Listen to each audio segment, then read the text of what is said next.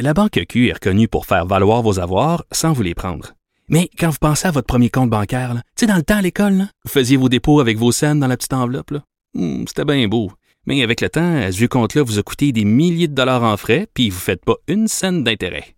Avec la Banque Q, vous obtenez des intérêts élevés et aucun frais sur vos services bancaires courants.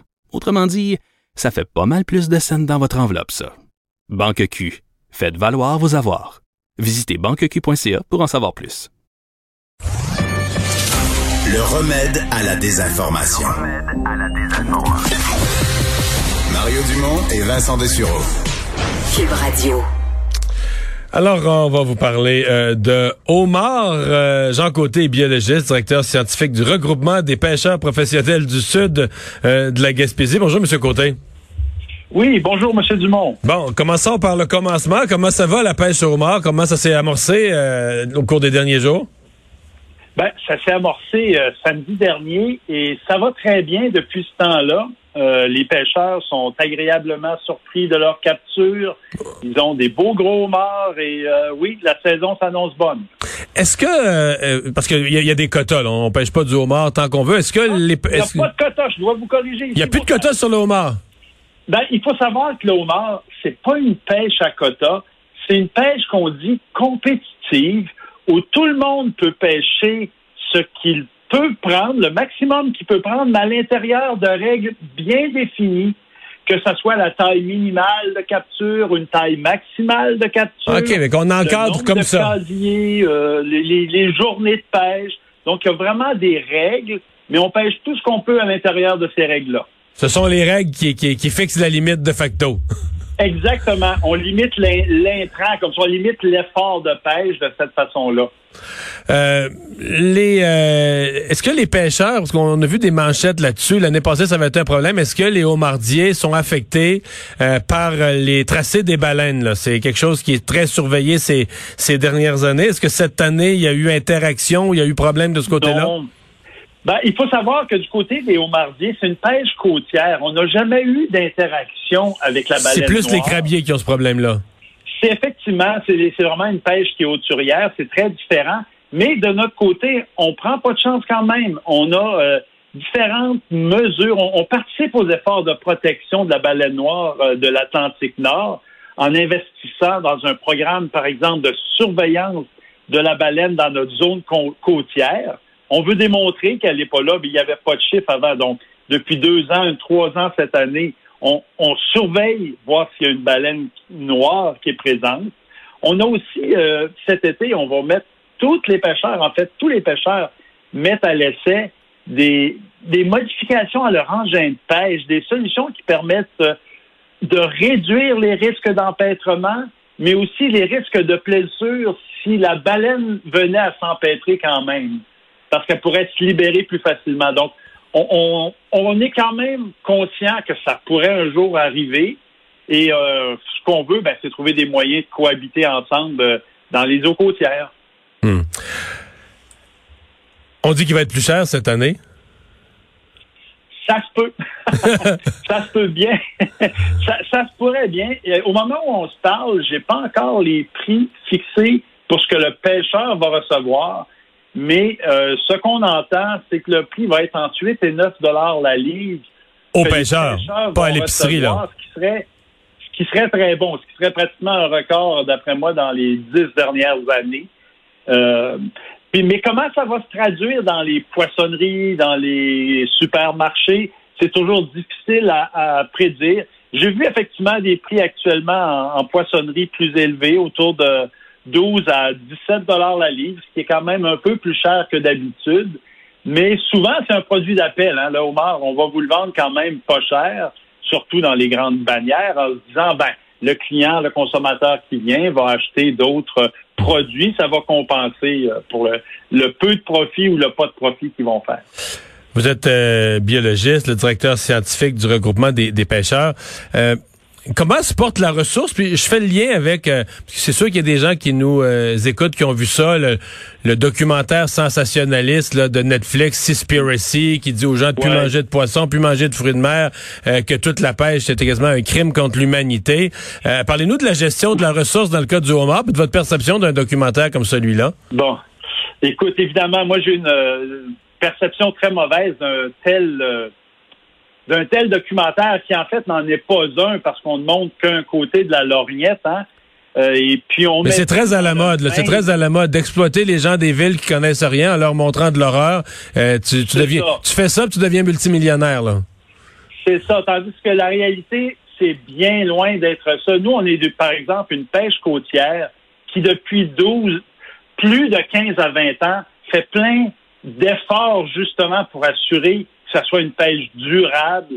Et puis, on connaît depuis les 12 dernières années, euh, en fait, depuis 2012, excusez-moi, une augmentation de nos captures. Le stock va de mieux en mieux chez nous parce que les pêcheurs ont pris toutes sortes de, de on fait des efforts de conservation. On a racheté des permis pour diminuer l'effort de pêche. On a augmenté la taille minimale de capture pour protéger les homards. C'est quoi le minimum? Euh, c'est quoi le, quoi le plus petit homard qu'on a le droit de garder? Ben, nous, la taille minimale ici, c'est 83 mm. Ça vient d'être monté d'un demi-millimètre cette année. Et cette taille-là, faut dire, c'est entre, ça se mesure avec un, un, un- un guide entre l'œil, le creux de l'œil et la fin de la carapace sur le dos. On appelle ça le céphalothorax. Donc ça, c'est la mesure. Et ça correspond à un homard d'à peu près une livre et quart. OK, fait qu'on rejette un homard, un homard d'une livre, on le garde plus là présent maintenant. On, on, on ramasse pas ça maintenant. Puis aussi, on a même une taille maximale qui est 145 mm. Là, ça, c'est un homard qui a plus de 10 ans, 12 ans de, de, de vie en mer. Et ça, c'est un excellent reproducteur. Donc là, quand ils sont rendus là, on les remet en mer parce que, justement, une femelle peut porter plus de 100 000 œufs comparativement à une toute petite femelle qui en a peut-être juste 8 000. Donc, vous, comme directeur scientifique, la ressource. Pour nous, on dit que c'est pas vrai. Ouais. Puis on va plus loin que ça encore. donc vous, vous, vous êtes On- confiant qu'il y a plus, il y a plus de homards dans les eaux autour de la Gaspésie ou des îles de la Madeleine aujourd'hui qu'il y en avait il y a 10 ans? Ah, totalement, totalement. L'exemple, nous, on a diminué le nombre de pêcheurs. On a enraché le temps des permis. Il y a 50, 50 permis en moins aujourd'hui. Et les pêcheurs ont plus que triplé leur capture. Et c'est- vraiment un exemple. La ressource se porte très, très bien. Puis à chaque automne, on fait des relevés pour nous, pour voir ce qui reste sur le fond. Et on voit très bien la population qui a beaucoup d'adultes qui ont la taille minimale qu'on va pouvoir pêcher. Et il y a beaucoup de, de recrutement, donc de jeunes qui vont entrer dans les pêches des années à venir. Donc, on, sait, on suit, on, on sait très bien que ça va bien. Puis, faut dire, le homard, c'est une espèce qui bénéficie des changements climatiques. Euh, c'est pas le cas pour tous les animaux, euh, pour toute la faune, mais pour le homard, lui, sa zone, son aire de distribution, eh bien, elle se déplace vers le nord. Alors qu'autrefois, on était dans le nord, on est rendu aujourd'hui comme dans le, le milieu. Il y a un petit réchauffement que le homard aime.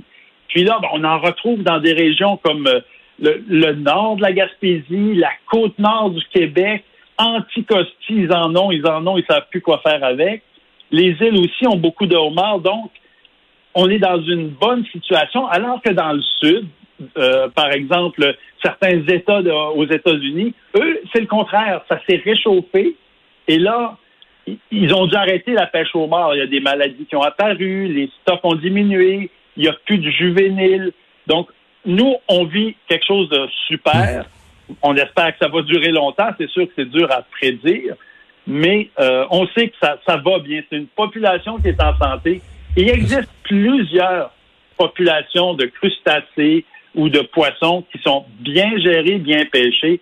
faut pas prendre pour du cash tout ce qu'on nous a montré dans Seaspiracy. Bon. Dernière question, là, on va aller dans le concret parce que là, il arrive des épiceries à grandeur du Québec, puis dans les poissonneries. euh, comme vous, comme directeur scientifique, mais aussi certainement un peu gastronomique, qu'est-ce qu'il faut pas faire? Qu'est-ce qu'il faut faire? Les, les gens qui vont s'acheter un homard, on l'achète vivant, on l'achète déjà cuit. Si on l'achète vivant, comment on le cuit? C'est quoi les gaffes que les gens font qui, Bon. qui défont leur chair de homard, qui gâchent leur beau homard? Racontez-moi Ah. ça vite, là. Ben, ben, écoute, rapidement, si vous achetez un homard vivant, cuisez-le dans une eau très salée. Ça vient de la mer, faut que ça soit cuit dans une eau Très salée. salée qu'en mer. Comme Donc- ça, il va garder son goût. Dans une bonne poignée de gros sel. Ah, faut pas avoir peur. Moi, j'ai toujours une cuillère à soupe par litre d'eau, là. Faut pas Oh boy! OK. Faut- écoute, si tu la goûtes puis tu la trouves salée, là, rajoute encore un peu. Bon, puis c'est à combien de temps, à combien de minutes exactement? Bon, ça, c'est très, euh, c'est très difficile. Moi, j'ai toujours au- autour de 15 à 18 minutes pour un bon homard d'une livre et demie. Puis, on en rajoute du temps après ça, plus il est gros.